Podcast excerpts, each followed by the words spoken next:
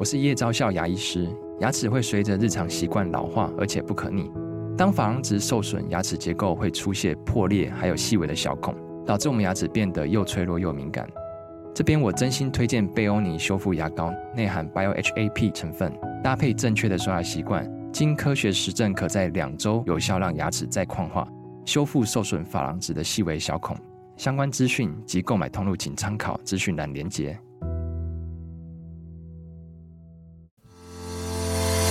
刚好你点进来听，刚好我想说点什么。大家好，欢迎收听《刚好遇见你》，我是赖芳玉。每集我将为您带来轻松、舒心跟专业的多元角度，我们一起来聊天吧。嗨，各位听众朋友，大家好啊！今天坐在我面前的是一位。哎，怎么办？好漂亮哦！从他进了录音室，我想说，哎，今天是访艺人吗？好，因为他很有艺人的酷帅，你知道吗？好，我们来先来欢迎我们的菲菲。听众朋友，大家好，主持人好，我是一菲。一菲哦，她的全名叫许一菲哦。我是有一次在脸书上看到，呃，有一个一直跑出来的那个宣传，然后非常吸引我。它叫做何光里哈、哦，刚好遇见你。很多人都喜欢听生死学。那所以，我那时候看到那个何光里第一次把这个生前的道别这件事情啊，似乎是提前的走过一遍。诶，当然详细情形还是要让菲菲来跟我们说。那么，但是我那时候看到很多人去讲这个道别的时候啊，其实我试着去想象那个心情，我好像说不出口诶，但是。菲菲，你怎么去开始做这个？为什么会想要做这个和光里呢？我过去是在殡仪馆，就是一线工作了十一年，七八年都在处置遗体吧。然后后来我在处置遗体的过程中，我发现一个告别、一个丧礼有没有办完、有没有办好，会影响一个整个家族的人的情绪。嗯哼，对。那能不能办完跟能不能办好，它有关于到这个当事人，就躺在里面这个人。生前有做了多少的准备跟认知，有做多少相关的学习，嗯哼，对，所以呃，累积了一些经验，到我出国回来，我发现有些事情是我可以做，也必须做的，嗯哼，对，比如说日本的一些观念带回来台湾，然后落实在日常里头，嗯哼。那如果用比较简单一点说明的话，我希望可以把死亡带进日常。是的，是的，我就是想要问菲菲，把死亡带进日常哦。因为我觉得东方人对于呃死亡啊，或者是对于送行的过程，其实相当的禁忌的。然后呢，这个死亡似乎是一个很恐惧的一个象征。可是呢，菲菲前几天生日，嗯，然后呢，你用一个很特别的方式来祝这个生日快乐哦。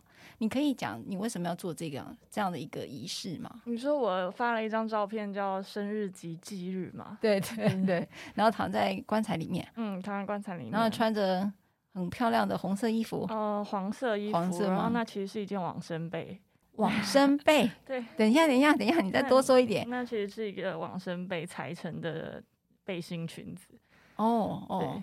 我我想问一下，什么叫做往生被呀？往生被就是你人走了之后会覆盖在你身上的一块有经文的被子。嗯哼，说你从事这个殡葬业哈，应该讲送行者啦哈。嗯、你已经做了，如果二零一七年第一本书，嗯，你做了八年，所以你现在已经是十一年。嗯那你从送行者的工作一直到现在讲的和光里这件事情，其实你也没有断掉，你是现现在还在做送行者的工作。嗯、呃，其实我觉得要看你怎么定义你自己。就我从来都没有认为我只是这个做殡葬业的人，我也不觉得我落脚在殡葬业而已。嗯对，我觉得我在做的是一个很庞大、很巨大的生命事业、生命产业。嗯，那哪一件事情跟生命没有关系？嗯，死掉的也叫生命，活下来的也叫生命，刚出生的也叫生命。嗯，所以我觉得它一切是连在一起、串在一起的。所以，呃，你说我有没有我在这个行业里面待多久？我觉得我就是确实，我就是在生命事业里面待十一年，不管我现在做什么事情。都是属于生命的。对，因为我可能过去处置的是遗体，后来我接触家属，到现在我到前更前线，就是在你们还没有接触到的时候就教育就影响，所以其实它都是相关的产业，它就是一个一样的脉络。所以你觉得生命故事啊，应该讲做生命的工作里面，你看到了很多的生命故事啊。那么我认为，菲菲，你说你做的是和光里哈，你推动了这件事情，在推动的过程其实是很辛苦的哦。那我们就回到你刚才提到的，譬如说你的生日，说你穿着披着往生被，那在这件事情上，你特别的感受是，你要怎么想要去把这件事情推到大家觉得死亡不是恐惧，而是一个可以很美丽的这件事情呢？这个过程确实是蛮辛苦的，因为网络上不乏酸民嘛，就很多人说是，哎，是活腻了，是不是才才躺在棺材里面啊什么的这样。但我想要让。不管是看到这张照片，还有什么好的影响，或者是负面的想法，呃，但至少我觉得我们有一个机会可以讲说，我们的认知跟观念是，死亡不会因为你不说不提，它就不发生。嗯哼，那它也不会因为你叫了它就来。嗯，对，所以我会想要做这样的突破。对我来说，其实是很很简单、很容易的事情，因为我很习以为常这些物品、这些器材。嗯，对。可是我想要用的是肢体的表达，然后还有行为的张力，嗯，去让大家知道说，其实你可能没有认真去想或者是思考，你会发现其实这就是一个很很平常的的照片，嗯，很正常的画面，嗯。然后甚至是给他们一点反差，就是就就会觉得说这个画面很不吉利啊，或者是很不尊重啊。然后他就会发现，我希望他们会发现，诶，这些你。现在你自己会讲说这不吉利不怎么样，是不是就反思了自己的观念？就是为什么死亡是不吉利的？嗯，可是其实人一出生就是迈向死亡。你如果觉得死亡是不幸的，那你每天不就都不快乐？再问菲菲一件事哦，其实呃，你当然在这个二零一七年的这有一本书哈，叫《黑暗中我们有幸与光同行》哦，我是从那边理解你的了哈。那也许在历经三年，我不知道有没有什么变化哦。其实我看到有好几篇故事，譬如是你很担心死亡者是自己的亲人，是舅舅；还有一篇你有提到说是你的好朋友，那那个甚至你其实还看到他了哈，来跟你道别，就是呃，可能在睡着之间，好像就看到他来跟你道别。那我同样的就在这边提到，就是说死亡这个议题对你的看法会是什么？就是说。其实他还是挺悲伤的啊。我觉得他不见得是一件悲伤的事情，但他一定是一件舍不得的事情，嗯，很难舍得的事情。但他不见得是悲伤的，因为他有死亡有太多种方式了。嗯，一个人的死亡对不同的人来说，那感受就是不一样的。嗯哼，对，所以对我来说，我觉得如果对我自己讲，死亡对我来说是什么？我觉得它是一个很重要的砝码。嗯哼。怎么样说呢？就是它是用来衬出不同人生的重量，不同故事的重量。你人生很多的事情，会在你遇见死亡之后，你发现它其实可能不足以被你挂齿，或者是不足以被你怨恨那么久，或者是其实你一直以来都很幸福的。嗯，对，所以我觉得它是一个很好的礼物跟学习机会。嗯，好。所以在死亡的那一刻，我们说菲菲，你看见的是家属的情绪，然后你也看到的是一个亡者的故事。对，家属的情绪跟亡者的故事，但对我来说，我觉得他们都是人，就是死人跟活人而已。嗯，就其实我觉得就是一个一个人他生前发生过的事情。嗯嗯，所以你对于走的人，你觉得在死亡那一刻，会对他是什么样的一个定义，或者是什么样的一个生命意义呢？嗯，这我没有办法，我没有办法去做结论，因为每一个人对自己的生命都有不同的看法跟设定。是，那其实我觉得我没有办法去说去定义他最后人生死亡是对他来说是什么方式，但我可以依照可能现场的状况或者他成长的故事去判断他的离开可能对他某些的家人可能会产生什么影响。嗯哼。对，所以对当事人来说，如果我对他没有深刻的了解，我真的没办法确定他死亡对他来说是什么。如果他生病，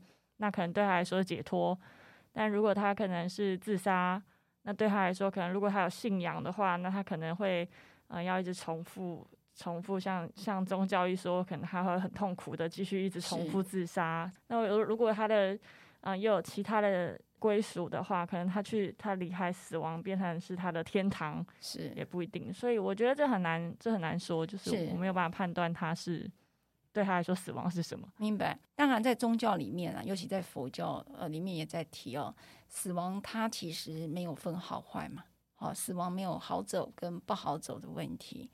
可是，当然，我不知道在你的视角里头，毕竟你在这里看了这么多的关于死亡的生命故事，那么对于死亡这个象征着会在一个生命的一个路上，第一个我刚才听到菲菲讲的，它是一个必然的，因为从出生开始就已经有了死亡的开始嘛。那第二个我听到了菲菲在提到的是，每个人在人生走到不同的状态，走到尽头的时候，对死亡就会产生不同的意义。但是如果从你的视角来看的话，哈，当然你看这么多的死亡故事啊，尤其是大家这么禁忌的话，那么如果我让已经走过了十一年的菲菲来讲死亡这件事情，我们就不讲别人。如果是以菲菲的定义的话，你会是觉得是什么呢？死亡对我来说是我的家人的另外一段人生开始，哦，不是我家人的另一段，因为我死掉，我不知道我去哪。老实说，因为我没死过嘛，所以我不知道我去哪。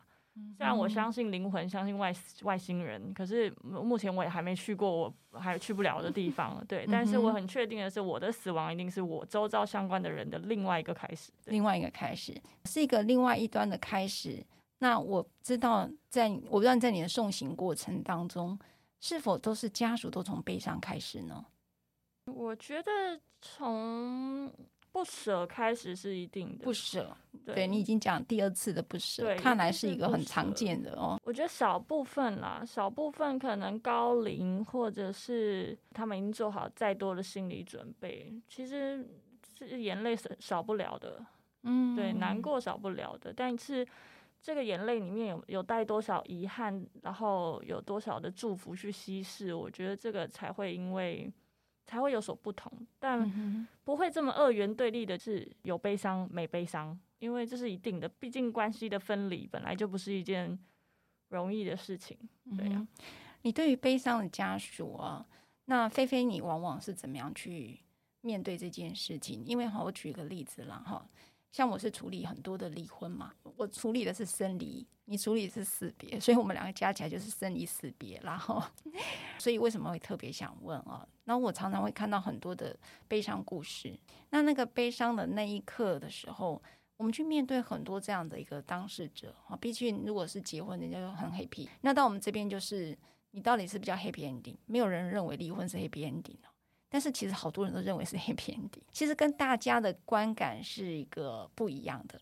大家以为离婚就是一个失败的，然后是一个很糟的一个结束。可是对很多人来讲，他其实才是真正的 happy ending，因为他经历了婚姻，然后走到结束，啊，他觉得 OK，我已经修得我的功课，然后能够离开这件事情，是我重新的开始，哈。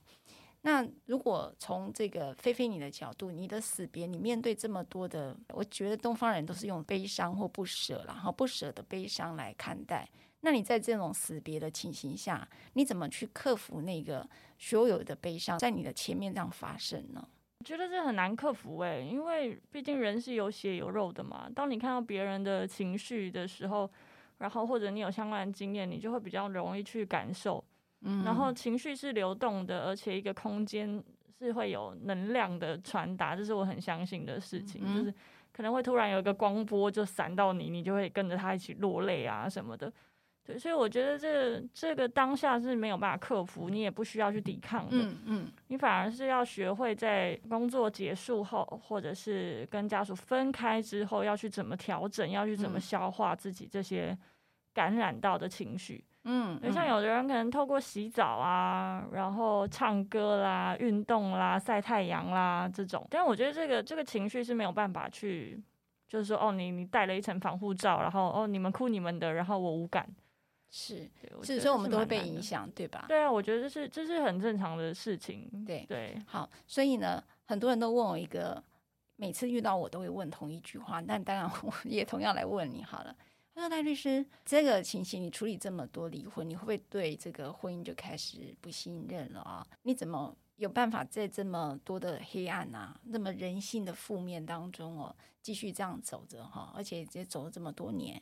那同样的，就如同刚才菲菲讲的，你在处理死亡这一刻，你都是去目睹了很多人这个不舍带下来的悲伤。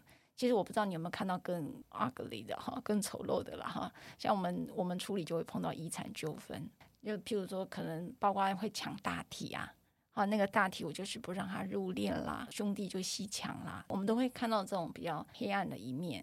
那在这种情形下，你如何能够？因为我看到你二零一七年的书是说，其实你其他的东西都是做做就停停的，只有这唯独这个殡葬业的工作你做最久。所以你又是用怎么样的一个心情在走这条路呢？嗯，用怎么样的心情？其实我我现在想起来，我觉得也没有什么太大想法，可能就是我我是一个相信就是一切都有安排的的人。有有，对你你真的问我说是一个什么样的想法？我真的诚实说的话，就是我年轻十五岁的时候，其实真的不知道自己要干嘛，真的这、就是实话，就是这样子。但呃，我可以知道这是我个性使然，就是我是一个很害怕无聊。很害怕每天重复做一样的事情的人是，可是当我踏进这个行业之后，我发现哇塞，这个工作一点都不无聊，然后每天都不会长一样。嗯，好，每天都不会长一样。他举例，他为什么会哪里不一样？每一个人，每一个家庭都是不一样的啊。对啊，那那死亡是一件，死亡不是一件事情，其实它不是一个单一特定时间点发生的事情，它是一个过程。嗯哼，所以这个过程会随着每一个家庭的不同，参与的人员不同，它就有不同的解释跟意义。嗯，嗯对啊，所以我每天在面对的都是不一样的事情。很多人可能觉得说，你每天看死亡会不会麻痹呀？看死人会不会麻痹？不会啊，为什么会？因为每一个死亡都长不一样。嗯，每个死亡都长不一样啊。那菲菲有可能举几个你自己印象最深刻的那个死亡对你的意义吗？就是说这样的一个案例，嗯、细节我不会分享，因为这是家属隐私。我觉得遇到自己周边，就是当你第一次遇到自己周边认识的人的时候，是是蛮大的一个晃动。哦，对，因为因为我第一次接触到死亡的时候，其实我年纪非常的小。是我自己的家人，我我奶奶，嗯，可是我年龄太小了，那对死亡，而且奶奶又是高龄，嗯，就是很正常。你觉得它就是一个很正常发生的事情，它就是很平常，所以你不会觉得说哦，他突然走了，或者是他呃怎么会这样？你会觉得哦，这本来就应该这样子，所以我没有太多的机会去做学习。而且我也不是奶奶带大的，那个情感连接没有那么那么深。这样，奶奶的离开让我们家，就是让我对家庭跟丧礼这件事情，在很小的时候就有认知。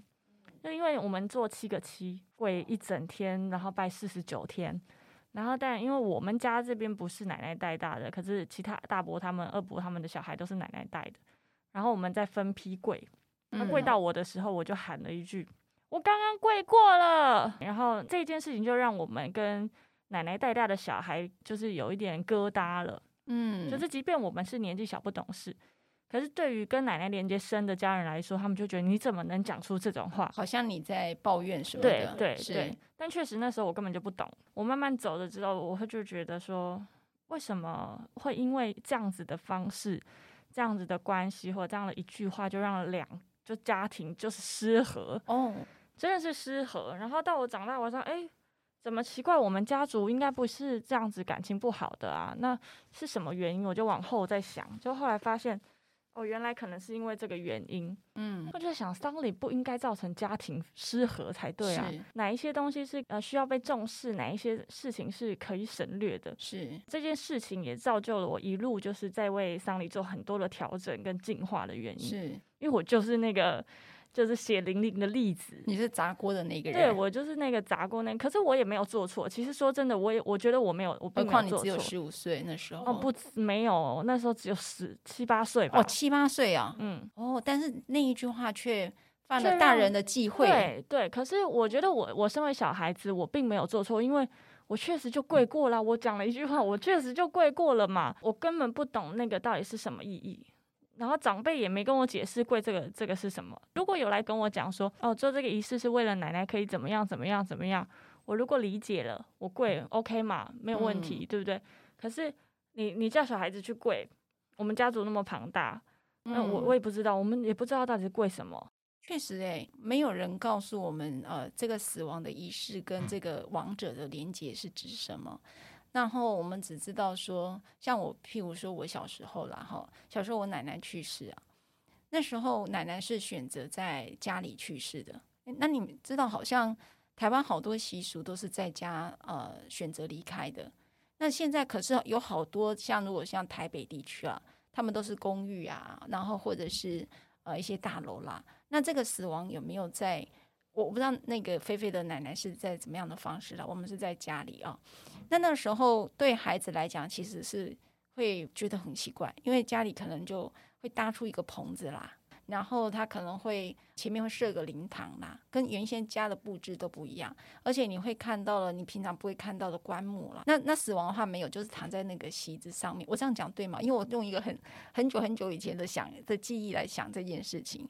那我不知道现在很多人也选择在家里死亡吗？其实现在蛮难的嘞。以前我们在讲寿终正寝，还有在家里面。离开是很多老人家的心愿，对呀、啊，现在太难了啦。因为家家里人如果学习的经验跟知识不够的话，其实他一有状况就送医院，送医院他就急救，急救之后他就 在上面断气。哦，他不会带着那个维生系统回到家里，那是那个已经是象征性的了。这个动作其实你在医院就已经是。判定已经就是脑死了，对，就是你已经生命象征已经很微弱了，然后他只是医院只是象征性的让你带一个呼吸器回家，然后拔管这样，但其实那那一定是医生判定过你可以这样回家，他才会让你这样回家。嗯，现在这样选择是有人就直接送殡仪馆，对啊，他也不回家了，有很多就是不回家了，因为现在普遍大家都不希望造成邻居的困扰，对，然后有的就是接体车绕过去经过一下而已。哦，现在有时候是接体车绕过去，象征你有回到家，嗯、然后再离开到殡仪馆。对，好，现在所以很困难是在家里去世，但是呢，我我用一个比较最近常常看听到的猝死。那当然我知道菲菲你们在处理这种事，有些是猝死，有人是自杀身亡嘛。那像那个猝死就很容易在家里就发生了哈。那这件事我也就想要请问菲菲啦，这是我的朋友发生的。那如果是你的话，你会怎么去跟他说这件事？我的朋友是这样，就是他的先生呢，就是跟奶奶感情非常好，因为是隔代教养哈。这个阿妈呢，已经其实都九十几岁了，然后这个当然就感情很亲了，所以他们就一家人都跟这个阿妈住在一起。阿妈就应该是寿终正寝嘛，然后就在家里就就就去世了。那去世的时候，其实我这个朋友呢，看到这个阿妈去世的时候是吓到的。因为没有预期哈，因为阿嬷就是这么年长，然后早上就是会坐在那个椅子上，可是他发现阿嬷都没有动哈，他就赶快打电话给他的先生，然后他的先生呢骑摩托车冲回来哈，然后他半路还跌倒，就是怎么样？就因为他从来没有想过他的阿嬷会离开他，因为他早就没有父母亲，就是这个阿嬷在照顾他的，可是他就坚持七七四十九天好了哈，就是一定要在家里办这样的一个仪式。然后可是呃家里有小的也有他哈，但他就觉得哇，他其实很害怕那个至亲这一件事情，可能在他先生是的，但对他来讲，他就是一个死亡事件在家里发生，而且等于说大体还在家里，那他就一直很难克服这件事情，所以他就跟他先生就为这件事情一直吵架。他说：“你可以把他送到这个殡仪馆或者怎么样？”但是这个先生就不愿意说他是我的，他就是我的阿嬷。怎么可以让他一个人单独在那里呢？如果是你遇到这样的情形，你会怎么处理呢？我觉得这很重要的是，你要分开来协调，跟分开来沟通，就是跟那个婚姻咨商很像啊，就是 你要跟老婆沟通，然后再跟先生沟通，然后去去让奶奶的告别可以呈现一个最好、最折中、最平衡的状态。嗯哼，对，但是细节没有办法，就是只有一个。一个数据，我就可以知道怎么处理，因为这还包含了太多的生活习惯跟奶奶的日常什么的。好办法就是你要分开来沟通，嗯哼，用正确的方式让他们理解彼此为什么会有这个想法。嗯哼，你已经说明这样子还不愿意去体谅的话，那你们可能就要办完告别式就要上你那里去了。嗯，对对对对，所以我我就在讲说，死亡这件事情很，其实大家想象当中。不是说只是生存焦虑跟死亡焦虑这个事情，而是他的一个最后的一个结果。这件事情到刚才我在提到的说，他怎么样的离开哦，所谓的离开是包括这个整个大体的离开。其实对于家人来讲，就像菲菲讲的，重新开始，那他会带来很多之间他必须要沟通的事情，包括刚才讲的那个仪式。还有，或者是他在家里，或者是人在是在殡仪馆。那有一些可能是火葬啦，有些可能是主张土葬啦。那这些会不会菲菲也都是要做协调的？是啊，当然，就是我们最重要的、嗯、这个角色最重要的事情，就是要协助家人在众多的意见里面找出方法。嗯哼。那、啊、你有协商不了的状态吗？哎，目前没有哎、欸。天哪，你为什么那么运气这么好啊？你要不要，你要不要来转行做我们这个生离，不要做死别呢？行不行？我觉得生离太难了，死别比较好乔。哦，真的吗？哦，但我觉得听起来你好像都能够协调到，但是。呃，我我可不可以这样问哈？这个有点 A B C，有点可能是一个很白目的问法。有人就用宝贝来做决定，这个是你们会用的方法？会用是以前，但我现在不太会用这种方式了。那你说怎么用？以前我陪家属拔，不会拔过两个小时，除非今天是一件无伤大雅，无论 A B C 都无伤大雅。嗯哼，他要拔一个心安，我就会陪他去。嗯，可是如果今天是财产怎么分，你要跟我说你要去补啊补，那这当然不行啊。就问阿嬷的意思啊，你现在阿嬷，你 这个要分多少啊？他这个分五十万给我好不好？这种事情当然不能用补啊。嗯哼，没有人这样干法。这个有一点尝试，有一点经验，都知道这当然不行，用这种方式。对对对，通常就会到律师这边来敲。对啊，就不会用补啊补，就用律师来敲。对，但以我现在在做的事情，我就会希望这件事情活着的时候就安排好。嗯，就像我阿妈现在就会啊，那这我四分离，啊我这我四分离，啊这有姐姐，这有哥哥，啊这有三个妹妹，这样我阿妈自己就会讲好。所以阿妈就是这个对我们来讲叫立遗嘱，对啊。嗯、但有时候其实对我来说，立遗嘱这件事情呢，呃，管得住钱，但管不住情。嗯，就像如果我我我阿妈非常有钱，然后她如果立了遗嘱说她要把全部的钱都给我，嗯，好，然后舅舅他们、妈妈他们都没有得分。可是他走了之后，这些舅舅妈妈，我这长辈都还在，我可以就是理当的领到这张钱，没错。可是我会怎么被我的家人攻击，被怎么对待？然后哦，阿嬷写那写啦，啊你钱被偷出来，看你看你安那，看看拿出来怎么分呐？吼，对不对？看来好复杂哈。嗯，真的很复杂，所以我觉得很多时候真的是。不不是你写好，不是像以前皇帝时代，你白纸黑字就就真的都没事。你知道菲菲讲这段还蛮重要的。其实我们在我们律师事务所经常处理就是立遗嘱哦，可是确实立遗嘱如果生前等于啊、你没有好好说清楚的时候，其实后面的人其实跟着还是会吵的。他就说遗嘱无效啊，阿嬷可能怎么会偏宠于你呢？其实你都一定是你用骗的。骗了什么阿嬷才会把这个遗嘱写成这个样子哦？你知道我认识一个朋友叫小冬瓜，应该是跟你，我不知道你们认不认识哈。然后熟了，熟了。他就有一次就跟我提了，他说：“但是好多人都叫他来处理这个遗产。”我说：“你别碰啊。”那个碰遗产的事情，你真的是纠纷不断了。有人还说，但是我钱都交给你，干脆就帮我分了吧，就请干分利益组都全部给菲菲，等于我我送行的时候，你顺便把我财产也分一分了，帮他们协调协调哈。但会不会有人这样跟你们要求？嗯，不会，因为我们会讲得很清楚，就是任何法律相关的事情，我们会帮你转介引荐专业的人士为你做规划跟安排。嗯，所以钱相关的事情，我们不会轻易的接触，因为。我非常清楚，就是很多时候都是钱在制造问题哦，真的，所以没有钱是比较简单的。嗯，没错。好，大家有没有听到一些翻转式的观点了哈？那我再问一个，其实，在那个遗物整理师里面有一个故事了哈，是亡者是在应该讲说那个就在生前就先委托的呃送行者说他日后走的话，请你来这里什么的，你也会遇到这种情形吗？嗯，会啊，因为我们没有使用生前契约这种。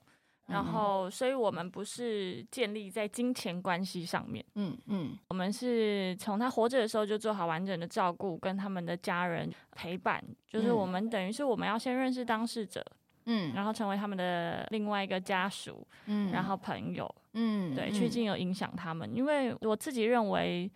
就法律是道德最后一道防线，嗯，就是我觉得很多时候是你真心的付出，其实不需要用到这么强硬的手段。就像是说，如果今天我的遗产分配好好的，我的家人也在我们的日常生活中也是可以沟通，也可以协调，知道说哦，本来就是谁谁谁照顾的比较多，然后呃，以前我们家人也没少用到奶奶的钱，然后这部分就留一部分给他，其实根本就。不需要遗嘱，就是法律的个，大家就是很有认知的，知道这个钱本来就是很公平的这样子的分配。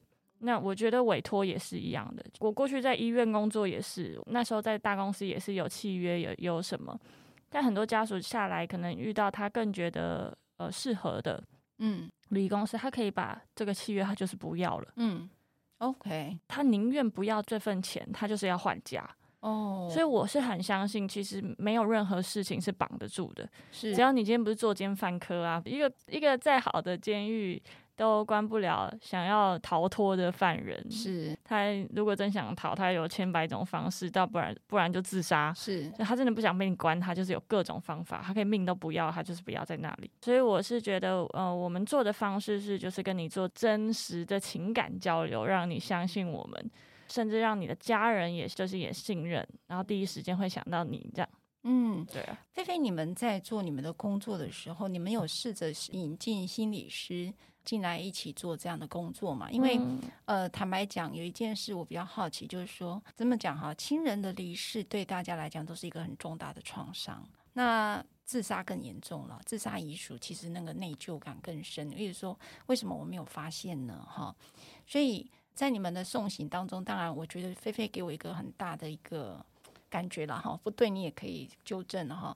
似乎仪式的本身都只是一个过程，而是在于重点是呃人与人之间的一个互动，以及跟王者的连接会是什么。而仪式只是充其量而已，就不过一个过程而已。那也不用为了这个过程而吵架，重点是你们到底在投射的是什么？譬如说，呃，七八岁的菲菲只是说我，呃，我跪过了。这一句话对于一个孩子来讲，我的理解就是我跪过了嘛，我没有办法去理解这个跪这件事情到底是跟跟奶奶是做什么连接，所以我就说，在这种悲伤的一个仪式的情形下，我当然知知道那个菲菲已经有推动了这个和光礼哈，那等一下我们再多聊一点和光礼的故事哈。那在这种情形下，你有没有想过，这个送行的过程当中，其实也有可能引进这样的一个心理师，或者是转接这样的一个资源呢？嗯，其实我们在做的，我们这个职业或者是这个角色，我们负责的不只是人、死人，还包含我刚才讲的是活人。嗯，所以我们学习的范围从缘恋殡葬序，缘跟序是在讲人，密字边是人与人之间连接，恋殡葬是在讲怎么埋、怎么葬、怎么办告别式。嗯，那里面当然包含了一些悲伤的辅导、后续的关怀。那当然，我们也会遇到有一些情绪呃走不过来，或者是没有办法调整，或者没有办法恢复正常生活的。呃，我们一定要有一个基本的认知，是我们很清楚，就是转介，就是不会不要装会，然后是时候知道呃，他可能有一个就是很情绪的延宕就太久了，你自己陪伴他过程，你可以知道，你可以陪他去寻求其他更好的方式。那何光礼现在有跟。呃，心辅团队智商是团体合作，Okay. 对。然后我们现在主要的范围是在针对小朋友，嗯，对。可以多说一点吗？嗯、呃，我们我们合作的伙伴们，他们名字也有光，叫微光盒子。哦，就他们其实是一个专门在针对小朋友的呃情绪跟教育快乐。是，对的的团体，然后他们都是一群心理辅导老师，就是心心智商师。对，是。是那因为我在看很多同行或者是相关产业在受训或者是在考照的时候，往往都忽略了小孩子的情绪这一块。是的，是的。对，所以那会让小孩子就是有时候不知道怎么抒发情绪，或者是也不知道发生什么事情。就像我说的，我刚刚跪过了。但其实我的家人那时候对我的这样子的对待，我也会很不理解，说为什么我做错什么事情？是，那这时候可能就有有悲伤，有有伤口在心里面，就是为什么奶奶死亡要造成我我这样子？好像我做错什么事情，是，是，然后甚至是现在在工作岗位上也会看到很多家人不知道怎么教小孩子，怎么告诉小孩子面对接受死亡这件事情，怎么走这个过程。他们都跟小孩子讲说：“你最勇敢，对不对？妈妈去哪里当天使了？”然后他他对天堂、对死亡都还没什么概念，我们只会用一些比较古老的方式，或者是他可能日常生活中有很多学习死亡的经验的方法。嗯，可是我们大人都会跟他讲，要经过商家，要低头，要念南无阿弥陀佛，赶快走。就是因为其实是因为父母亲没有方法，对，因为以前他们也是被这样教来的，是。然后以前父母亲只会干啥啊，卖供啦，卖供啦，呸呸呸，嗯，对。所以我觉得在针对小孩子的情绪这一块，还有面对死亡的经验跟过程，是很需要有一个人专业的人是陪伴的。嗯，对，他不只是陪伴而已，他还要知道怎么去让孩子打开打开心，然后去透过一些不一样的方式学习死亡。是对，所以我们最近比起大人，我们更着重在小朋友。哇，真的听到菲菲讲这段很高兴了哈，因为死亡对大人如果都是如此难以接受的时候，那你们想过孩子的反应会是什么哦？像七八岁的菲菲也好，或者是我小时候经历我奶奶的死亡，那都是我第一次接触死亡这件事。那其实我对死亡有很多靠我很近的地方，到现在我即便已经都这个年纪了，回想起来都是处在一个高度焦虑的。譬如说，呃，奶奶的死亡是觉得无预警的哈，一个礼拜奶奶感冒了就离开了。那我不知道各位哈有没有试着，就是各位朋友，你们有没有去回想自己当时的第一时间的死亡经验？我觉得你不妨在听这一段的时候，呃，去沉淀那个死亡哈，因为你现在的焦虑感有可能都是来自于你童年的记忆啦哈。像譬如说，呃，我现在想到奶奶的死亡的时候，我带着一个呃很深的一个觉得自己是不是不孝哈，因为奶奶呃离开的时候是。一个礼拜就离开，好像很多事情都没有好好的尽了一些孝道，那当然就会有很多的愧疚。那这个愧疚是说不出口的哈，因为觉得自己不够好。那第二个说，你有可能会觉得那个死亡这件事情，大家这么悲伤哈，尤其父母亲这么悲伤。是不是奶奶就就此之后也是这么悲伤的离开？就是你有很多很多的困惑啊，所以如果能够让孩子在这里头学习怎么去面对死亡的话，有没有可能是另外一个很重要的生命教育？那我们一直在讲，像我刚才讲，我跟菲菲的组合就是生离死别嘛，那也同样的一个意思嘛。如果夫妻两个父母亲在处理离婚分手的议题是用的如此的怎么高冲突，或者是如此的对立？那你有没有想过，孩子也正在看？那同样的死亡这件事情，又何尝不是呢？哈，所以我觉得何光里如果能够呃也在做这一块，我真的还蛮感谢的。那除此之外，何光里还做什么呢？听说要要扩点嘛，对吧？嗯，对，和光里最近正在打造一个家属的疗愈空间。嗯，对，就是让告别可以做成像比较喜悦派对祝福式祝福的方式。嗯。对，有有人这么试了吗？嗯、呃，有啊，像我们过几天就要办一场奶奶的告别式，他全程就是比较祝福派对的方式去做办理的。他们家属还有准备惊喜影片要分享。那奶奶是走到什么阶段会想要办这一场活动，还是现在都很 OK 就办这场活动？没有，奶奶已经离开了。OK，所以何光礼不是只是说在生前的时候就开始做，而是他离开了也可以做，是啊？当然啊，当然，但是前提是我们要先认识当事人。嗯嗯。嗯那奶奶的过程是我到现场的时候，其实她已经状况已经很微弱了，但是我还是牵着她的手，跟她说：“奶奶，你放轻松哦，我会来带。我是谁？”我就跟她讲我是谁，嗯，然后我我是谁，然后我要带你去旅行哦，大家都帮你买好机票了，哇哦，嗯，隔天她就走了，哦，隔天就走了。嗯，那隔天走了之后，你跟奶奶的那一段是在她生前的时候就讲了，对。那那时候奶奶在弥留状态还是？她还对我眨眼睛，对，她还对我眨眼睛。所以我到现场的时候，嗯、呃，我接到电话到现场的时候，我就是从门口远远的我就叫叫奶奶，然后跟她说我是谁，谁来？我说你一定有听到哈，我昨天说要带你去旅行，你一定很想坐飞机，对不对？嗯。后来你们决定就是在那个你跟他讲完之后，然后家属的反应呢？家属反应是很能够理解、能够接受，就是为什么。我们可以用这样的方式办理，因为他们本身家人有些都住在国外，对，然后他们也很清楚，就是不需要后续太多的仪式的弥补，因为他们家人是早上晚上打电话给妈妈的那种，嗯、哦，对，所以他们对于很多弥补式的仪式，他们反而觉得这不是我们想要的，这不需要啊，对，他们是很能理解的。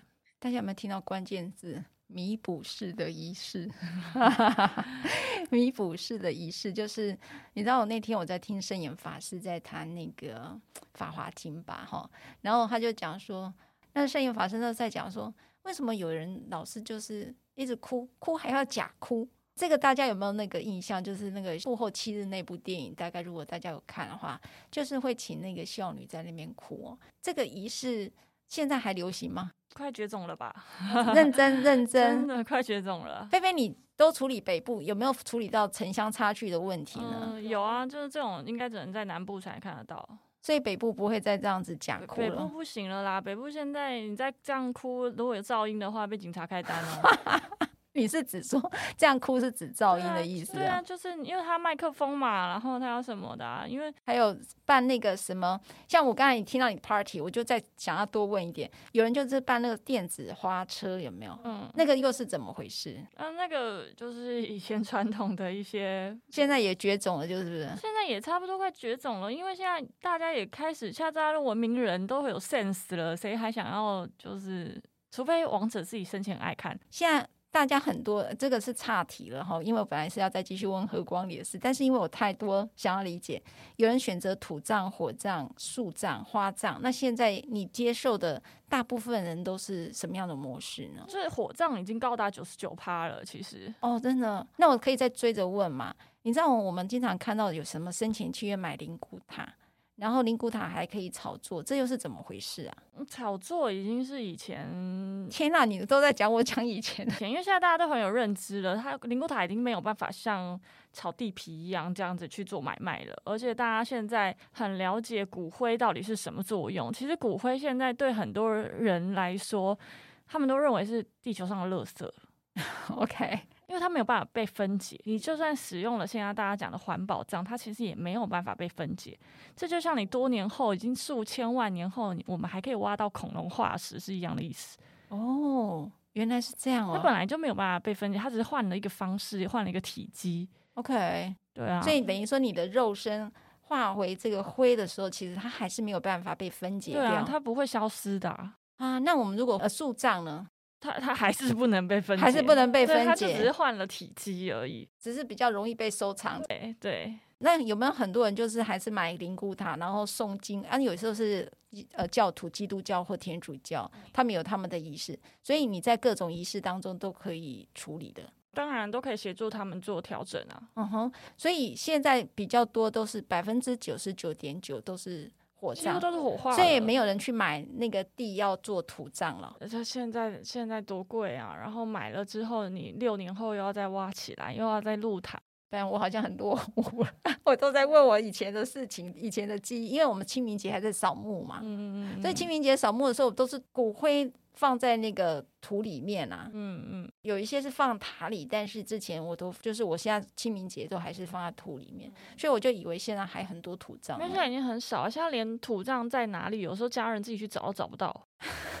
这倒是真的啦，对啊，这倒是真的。我们现在已经开始有那个代客扫墓的工 工作内容了。代客扫墓，连这个都有，那怎么扫法？怎么代客吗？就是清干净他们的墓碑啊，因为你知道一年只去一次，草长很高啊什么的。那我们可以再回到我们的和光里啊。其实没关系，你可以继续问你想知道的。